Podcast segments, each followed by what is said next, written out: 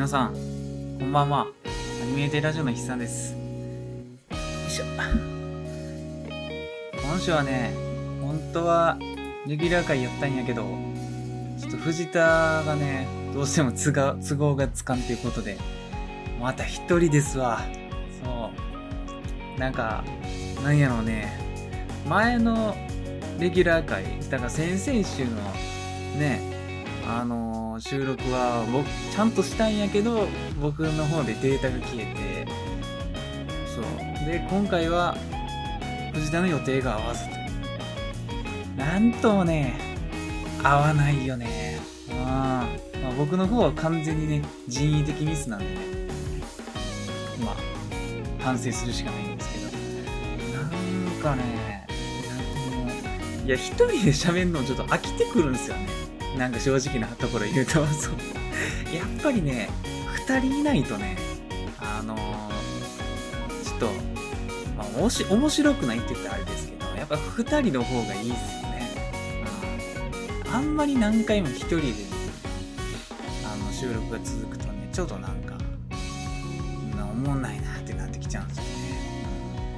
まあでも、今日もね、あの、すごいニッチな話しちゃうかもしれへん。僕が話したかったっていうか、なんかね、あの、これ、なんかあんまりまとめてるとこなかったから、もう自分でまとめたれっていうやつなんですけども、なんかね、まあ、夕刻のモリアーティっていうアニメを僕、ちょっと前にね、見終わったんですよ。で、えっ、と、まあ、別に今やってるアニメじゃなくて、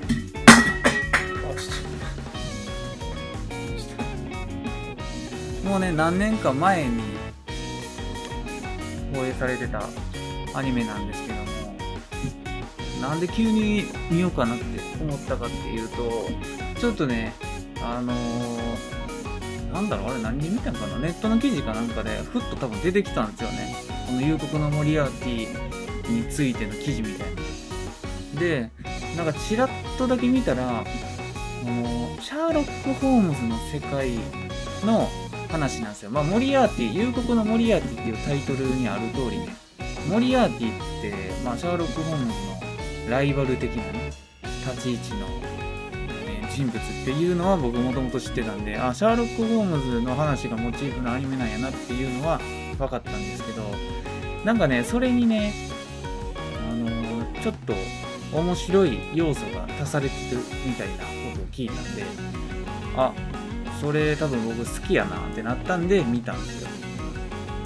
で、まあそれ見終わって、で、なんか結構面白かったんで、とりあえずそのことについて話そうかなって思います。うん、まあ、今回はね、ちょっと短めにいこうかな。うん。なんかあんまり、これ話し始めるとマジキリがないっていうか、あの、アニメの話じゃなくなってくるんで、あの、ちょっとね、アニメの感想っていう範囲にとどめる感じでいきたいかなって思います。はい。じゃあ、よろしくお願いします。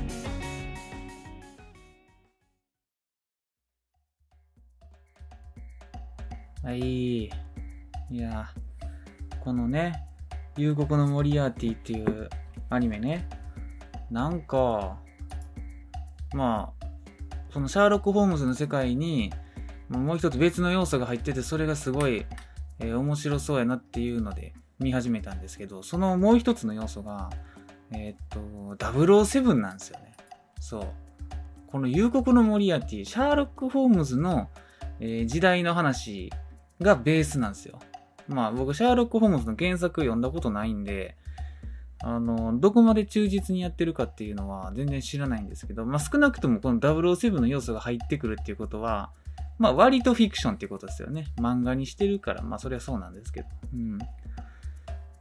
なんかその、全然時代の違う、この2つの作品がリンクしてるっていうのが、すごいいいっすよね。で、両方とも僕好きなんですよ。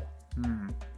で、シャーロック・ホームズに関しては、あの、まあ、正直さっきも言ったんですけど、原作は読んだことないんですよね。やけど、あの、実写の映画があるんですよ。ハリウッドで。あの、ロバート・ダウニーがシャーロック・ホームズ役やってる映画があるんですよ。で2作あるんかな？シャーロック・ホームズ無印とシャーロック・ホームズシャドウゲームみたいなやつ。うん。で、それね、両方ともめちゃめちゃおもろいんですよ。あのシャーロック・ホームズのあの映画ね、すごい僕好きやったんですよね。まあ、あれ自体はもう好きやったっていうぐらいなんで、結構前の映画なんですよね。あれ、いつ頃かな？僕多分高校生の時に見てたんで、まあ、もう少なくとも、うん、5年以上は経ってるかな？7年ぐらい経ってんじゃないですか。ね。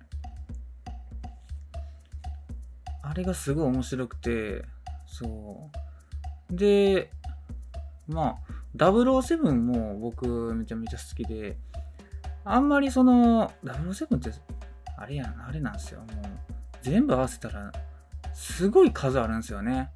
25個か30個か忘れましたけど、多分ね、30作品ぐらいあるんですよ。僕が見てるのはもう最新のジェームズ・ボンドの役の、あのー、ダニエル・クレイグ版の007全部と、初代のショーン・コネリーの007を何個かぐらいしか見てないんですけど、まあまあそれでも007はもうすごい好きと言ってる感じですよね。うん。ダニール・クレイブック版はもう何回も見直してるぐらい好きですね。うん。それの、その2つがね、出てくるってなるとね、見るしかないなって思ったんですよ。で、どういう経緯で繋がるかっていうとこまでは僕あんまり、その、あえて調べずにね、このアニメ見始めて、でね、すっごいいい繋がり方してるんですよ。なんか、え？なんか、すごいよう考えたな、よう考えたなっていうか、なんか、あ、そこにもしかしたらこの作者自身も気づいて、この2つの作品をリンクさせたんかなって思ったんですよ。うん、でまあ、ちょっと、まあ言ってしまうと、シャーロック・ホームズの、なんか、あの、動かしてる映画の話になるんですけども、シャーロック・ホームズの、あれ、なんて言ったらヒロイン役みたいな女性の役が出てくるんですよね。あの、ななんていう名前やったっけな。メ、メアリーみたいな 名前ちょっとよくわか覚えてないんですけど。うん。あのー、何やったっけな。調べようか。えー、っと、アイリーン・アドラーや。そうそうそうそう、アイリーン・アドラー。メアリーじゃね、全然違う。メアリーって誰うん、アイリーン・アドラーっていうね、えー、っと、登場人物。で、これは、パッと見た感じ、あれなんですかね。原作のシャーロック・ホームズにも出てくるんかな。うん。このアイリーン・アドラーが、あの、ホームズ側の側とちょっと仲良くなるんですよね。最初ちょっと。でも、まあなんかそのいろいろ理由があって、あの、モリアーティ側についちゃうんですよね。つくっていうか、まあ、モリアーティもね、この夕刻のモリアーティに関しては、モリアーティ側が、まあ主人公みたいな書かれ方をしてるんで、どっちが悪とかっていう、ね、かん、あの、あれはあんまりないんですけども、モリアーティ側につくんですよ。うんで、その時に、あの、名前を変えるんですよね。アイリーン・アドラーから。で、あの、まあ、そのジェームズ・モリアーティが、そのファーストネームを差し上げますみたいな。ジェームズを差し上げますって言って。そう。で、ジェームズって来たら、このアイリーン・アドラーが自分で考えるんですよ。ジェームズ何々っていうの。そう。で、まあ、察しの通り、ジェームズ・ボンドって答えるんですよね。そこで、えー、多分これ僕、初見が漫画とかやったら多分鳥肌立ってますよ。うん。いや、アニメでも鳥肌立ったんでね、え、えー、って思って、ここで、出てくるんや、みたいな。いや、確かにジェームズ・モリアーティは、ジェームズやわって思ったんですよ。同じやん、名前って。そういや、だからそこに、ね、安直ですけど、気づいて、それを理由にしてね、この2つの作品リンクさせたのかもしれないですよね。うん。いや、すごいなって思ったんですよ。ファーストネームジェームズをあげるから、名前考えてくれてって、ボンドって答えるっていう。ジェームズ・ボンドってはっきり言うんすよ。それがすごいですよね。うん、いいよね。だからこの夕刻のモリアーティっていう、これ漫画原作なんですけど、調べたら、ジャンプスクエアっていうところでやってるみたいなんですけども、あのー、調べてもらったらわかるんですけど、結構ね、登場人物男ばっかりで、まあ、このアイリーン・アドラーは、まあ、序盤この女性としてね、アイリーン・アドラーとして出てくるんですけど、もうこのジェームズ・ボンドを名乗ってからは、もう男みたいな扱いで出てくるんですよね。うん。すっごいイケメンの男みたいな。で、この登場人物全員ね、あのー、めっちゃ美形の男なんですよ。夕刻のモリアティって。女性のキャラクターあんま出てこないんですよね。うん。大体殺されます。女性のキャラクターなんか出てきたら。うん。そう、だから僕、初見っていうか、パッと見これ結構不女子向けの作品なんかなって思ってたんですけど、これね、作者、作者は男の人かなうんと、ぽいっすね。うん。竹内涼介って書いてるんで、もう多分、男性の方でしょう。うん。このね、なんか一見不女子向け作品に見えて、なんだろう、007とか絡めてくる感じが、すごいなんか男性のファンもつつく要素があって、すごいなって思いましたね。うん。あんまりやっぱり007って男が好きなイメージあるんですよね。スパイものじゃないですか。要するに。でちっちゃい男の子ってね、スパイ結構好きなんですよ。うん、だから僕も好きなんですけど、うん、いや、この夕刻のモリアーティがね、面白いんですよ。で、まあ、その007が出てくるっていう、007要素が出てくる箇所は、このジェームズ・ボンド、僕の名はボンド、ジェームズ・ボンドだけじゃないんですよ。でそれ以外にも、ちゃんと、あの、MI6 っていう諜報機関名が出てくるんですよね。で、まあ MI6 って007見てる人からしたらもう聞きなじみのある諜報機関でね。うん。まあこの MI、イギリスの MI6 っていう機関に007は訴状、あの、所属してるんですよね。うん。まあ、MI6 っていうぐらいなんで、このあれなんですよね。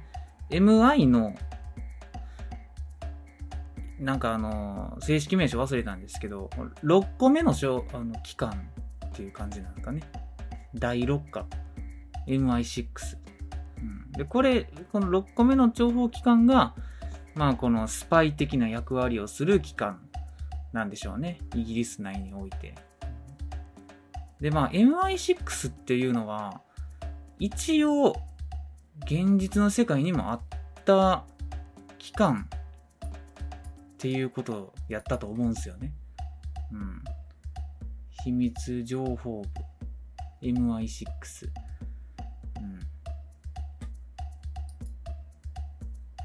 この辺難しいんですよね。まあ、MI6 または SIS みたいな感じなのかな。えー、ミリタリーインテリジェンスって書いてますね。MI の略は。まあ実際の MI6 とね、あの007に出てくる MI6、まあもうちょっと中身違ってるんかもしれないですけど、まあ時代の変化もありますしね。ただまあ MI6 っていうのの存在が、まあ、この夕刻のモリアーティ内でもあるんですよね。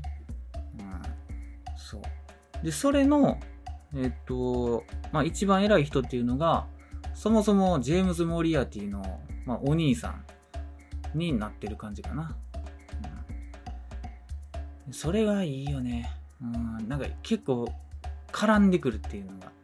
まあもちろんこのシャーロック・ホームズの時代には MI6 なんかないですからね、実際は。うん。そう。で、あれなんですよね。007見てたら、ずっと出てくるワードなんですけど、M っていう登場人物が出てくるんですよね。うん。もうアルファベット一文字で M。で、007の中で M っていうと、その、MI6 の中の、まあ、一応トップ的な人に与えられる、まあ、称号みたいな、うん、コードネームですよね。があって、まあ、今回の M は誰、誰それみたいな。役者さんの名前でね。今回の M 役は誰それやな、みたいな。もう共通のキャラクターなんですよね。で、まあ、この M も、もう、もう、あの、夕刻のモリアティに出てくるんですよね。ちゃんとその M という名前で。うん、いいんですよ、その辺が。うん、で、もう、盛りだくさんです。007に出てくるキャラクター、あと2人、夕刻のモリアーティにも出てくるんですよね。1人、まあ女性のキャラクターでマネーペニーって言うんですけど、マネーペニーは、まあ007のえっ、ー、と、スカイフォールっていう映画で出てきましたよね。うん、えー、なんか、まあ、マネベニーも MI6 の、えっ、ー、と、人の、中の人ですね。うん。スカイフォールっていう作品では007となんか一緒にアクションしたりしてました。で、あと、007に、あの、Q っていう登場人物出てきます。これも、まあ、M と同じような感じで、作品をまたいで出てくる、まあ、固有のキャラクターみたいな。で、Q は大体その秘密、秘密道具って言ったらなんかね、ドラえもんみたいな、なんかその、なんて言ったらいいんや。スパイ的なね、なんか、道具ね、を開発したりする、えー、人物なんですよね。007において。発信機ですみたいな、うん。これはあなた専用の銃みたいな。あなたの生体認証でしか銃弾が発砲しない仕組みになってますみたいな、なんかそういう頭のいいキャラですよね。あの、武闘派じゃなくて頭脳派。これもね、Q もね、えー、っと、007出てきます。で、まあ、えー、っと、夕刻のモリアティにも出てくるんですよね。いいね。で、大体キャラも似てるんですよ。多分寄せに行ってるんやと思うんですよね。あの、もう夕刻のモリアーティ側が。うん。Q は特にそう思いましたね。ねえ。いいね。うん、まあ、あとちょこちょこね、小ネタ多分いっぱいあると思うんですけども、の、007の絡め方、これがいいね。うん。まあ今現在漫画は18巻ぐらいまで出てるらしいんですけども、アニメがどの辺までいってるのかっていうのはちょっと気になりますよね。うん。まあでもアニメ自体が結構面白かったんで、2期やってほしいかなっていう感じですね。でこれアニメ作ってんのがそもそもプロあの、プロダクション IG で、まあ、広角機動隊とか、サイコパスとか作ってるとこなんですよね。で、あと、ジョーカーゲームとかですよね。で、ジョーカーゲームも正直、ちょっと雰囲気似てるんですよね。なんか、諜報機関、養成学校みたいな話なんで、で、なんかね、どことなく、プロダクション IG、こういうのなんか好きなんかな、みたいな。うん気がしますよね。誰かがこういうの好きで、ねえ、よくそこから原作持ってくるのかな、みたいな、思ったりもしますけど。で、まあ、今回ね、僕、まあ、夕刻のモリアーティについて話したかったんです。話そうかなって思ったんですけど、ついでにね、あの、現実の現実とアニメの、その、なんか世界の諜報機関、情報機関について、ちょっとだけね、あの、話したいんですよね。うん。で、例えば、ルパン三世ってアニメ僕めちゃくちゃ好きなんですよ。で、ルパン三世のね、アニメに、ね、銭形っていうね、キャラクター出てくるんですよ。まあ知ってる人の方が多いと思うんですけど。銭形は、まあ、要はアニメ見てたら言うんですけど、まあ、インターポールの銭形だみたいな発言をよくするんですよね。で、まあ、子供の頃からそれよく僕聞いてきたわけですよ。インターポール。銭形とっつぁんは、まあ、警察官でもちょっと偉くて、インターポールっていうとこに勤めてるんやな、みたいな。思ってたんですよ。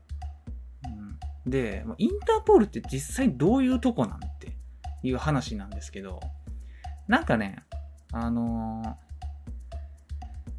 実際はそこまであんなアニメの中に出てくるとっつぁんみたいにあの捜査権限があるわけじゃないみたいですね。捜査権限というか逮捕権限、うん、みたいです。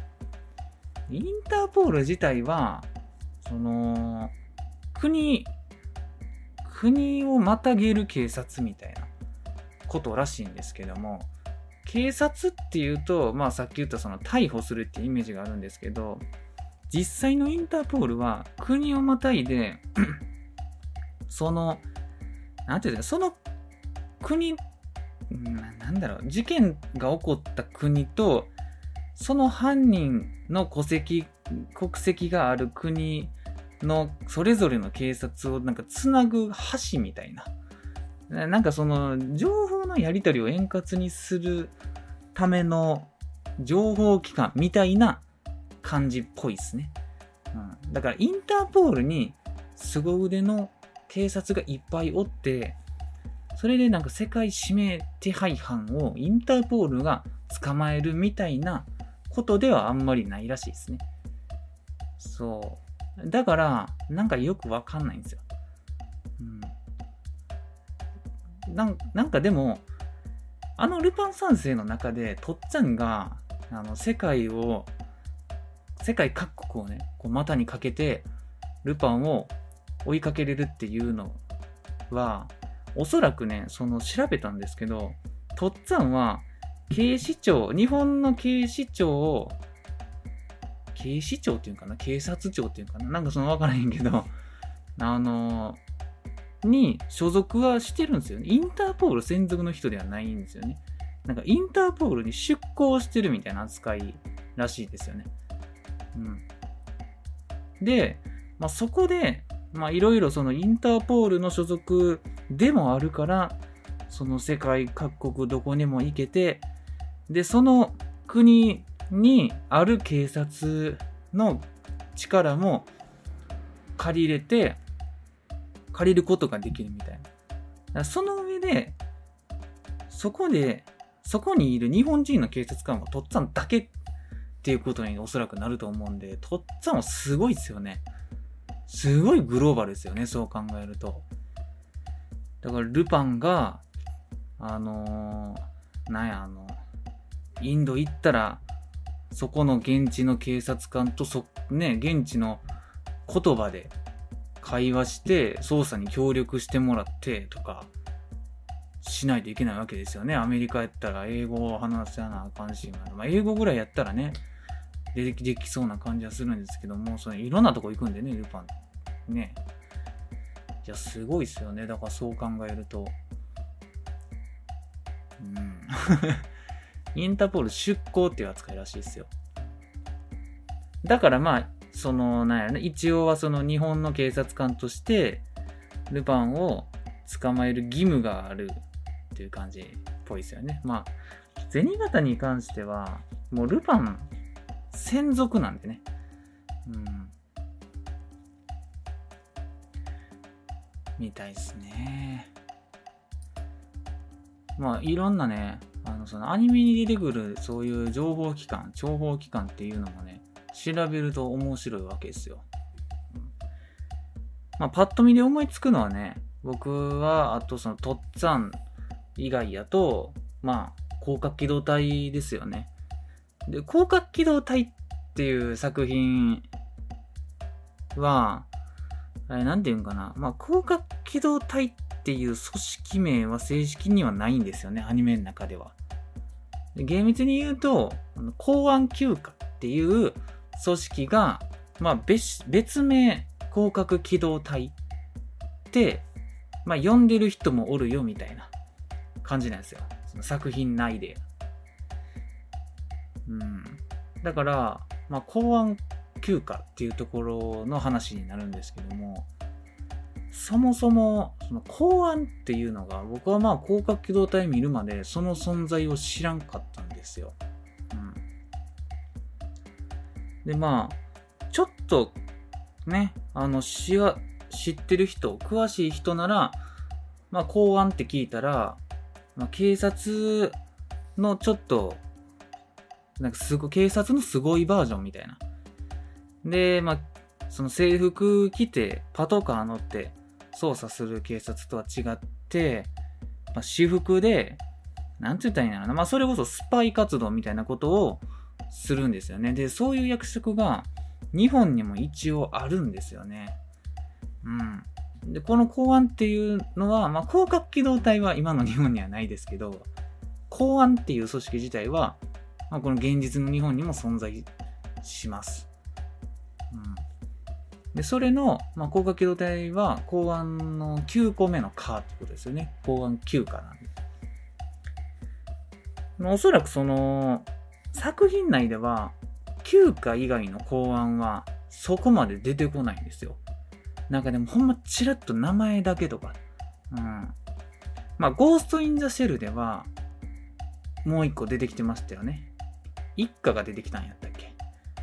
六家やったっけ？なんか、出てきましたよね。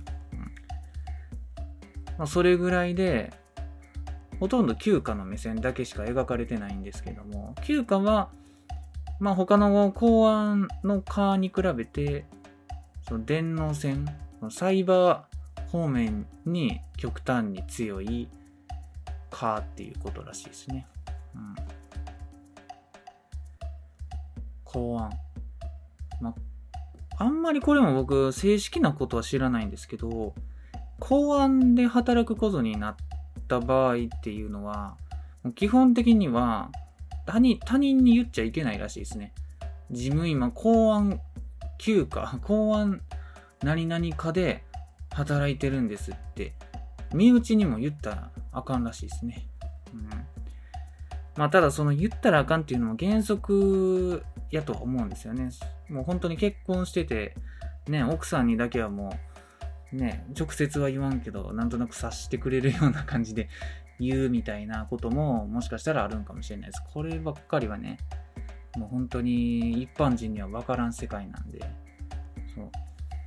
でもね、なんかその、公安っていうのが、ここでね、ややこしくなるんですけども、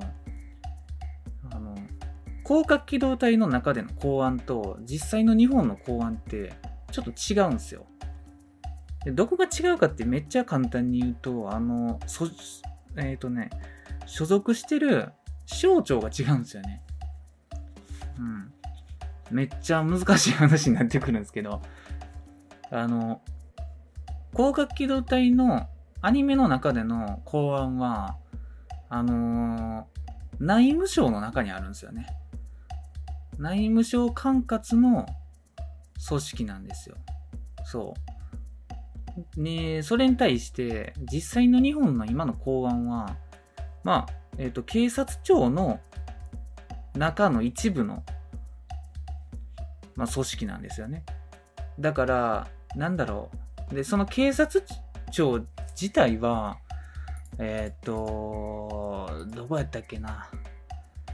警察庁自体は、まあなんかその国家、国家公安委員会っていうのが上にあって、で、その上に内閣府っていうのがあって、まあ、その上に内閣があるから、あの、ちょっと違うんですよね。そもそもおるところが。うん。で、なんだろう。この、内務省っていうのも、あれですよね。実際の日本にはないっすよね。内務省ってあんま聞いたことないですよね。内務省？ちょっと調べようか。内務省とは？あ、内務省ってあるな。あ、でもなんかめちゃくちゃ古いわ。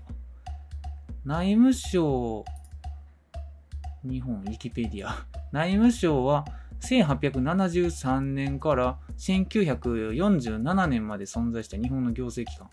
警察や、えー、地方行政など内政一般を所轄した。あ、今はもうないんやね。あ、もともとあった省庁を題材にしてるんやね。これはマジで知らんかったね。うん。内務省。まあいろいろ変わったもんね。なんかその有名なとこで言うと、大蔵省が財務省に変わったりとか、まあそういう、あれかね、あの省庁の変革の、あれで変わってんかね。うん。最近はあんま変わってないですよね。よくわかんないですけど、僕あんま政治詳しくないんで。うん。うーん。内務省、内務省庁省。えー、こういうのね、好きなんですよね、僕結構。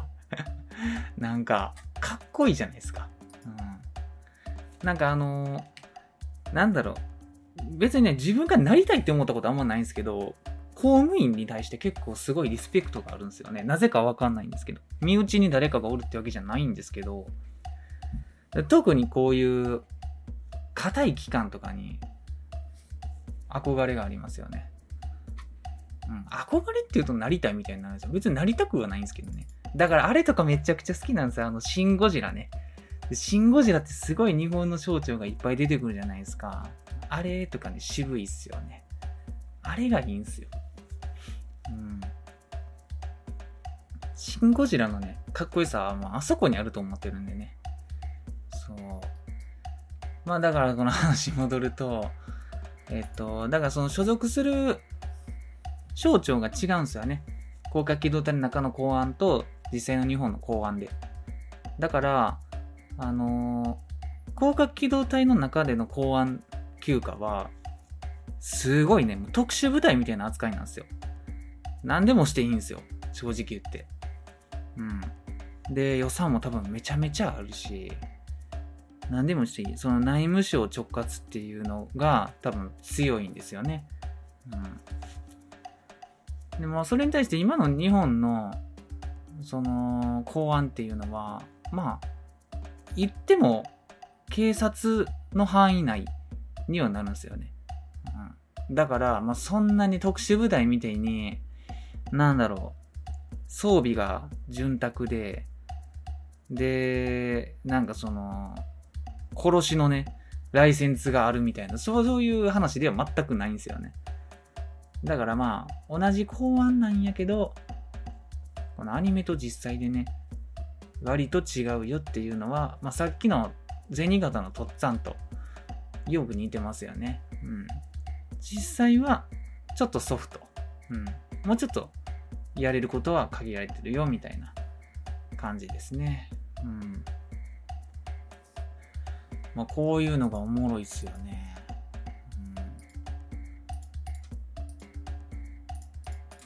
うん、まあまあまあ。だからね、なんかその、こういう、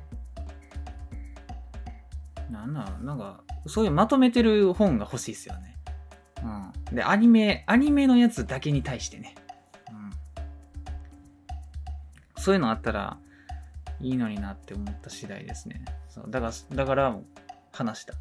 まあ他にもいっぱいね、あると思いますが、探せばアニメに出てくる特殊部隊の話。そう。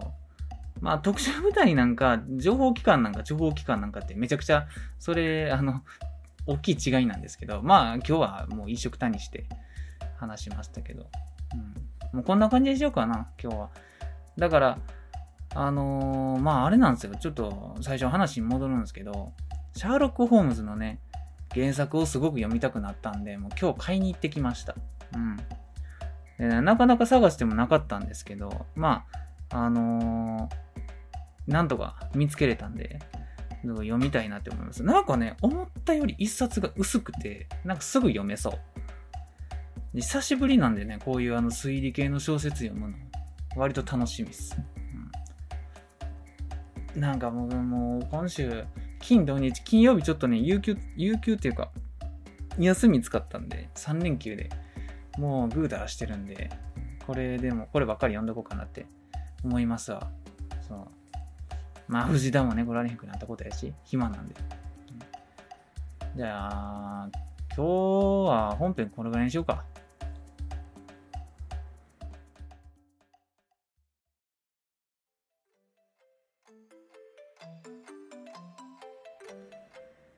はい。お疲れ様です。よいしょ。なんかね、全然関係ないんです。話を最後にするとね。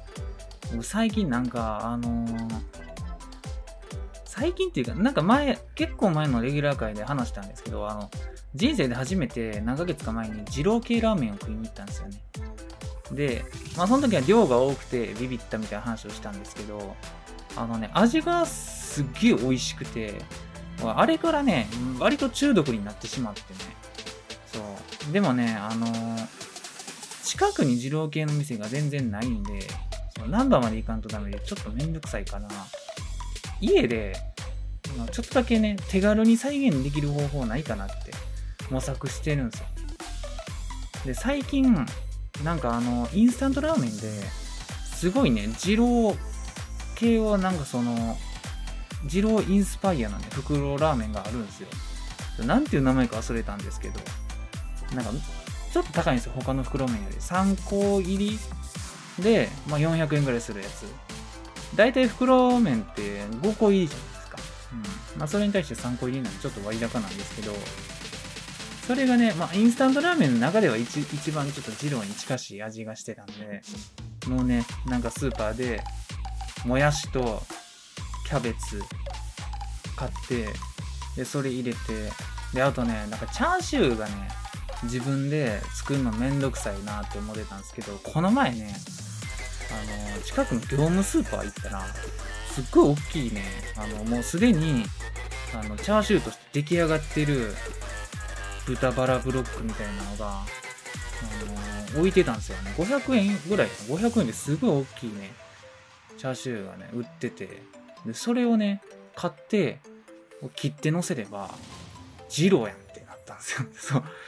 で、それを、最近、2日に1回ぐらいのペースで食ってますわ。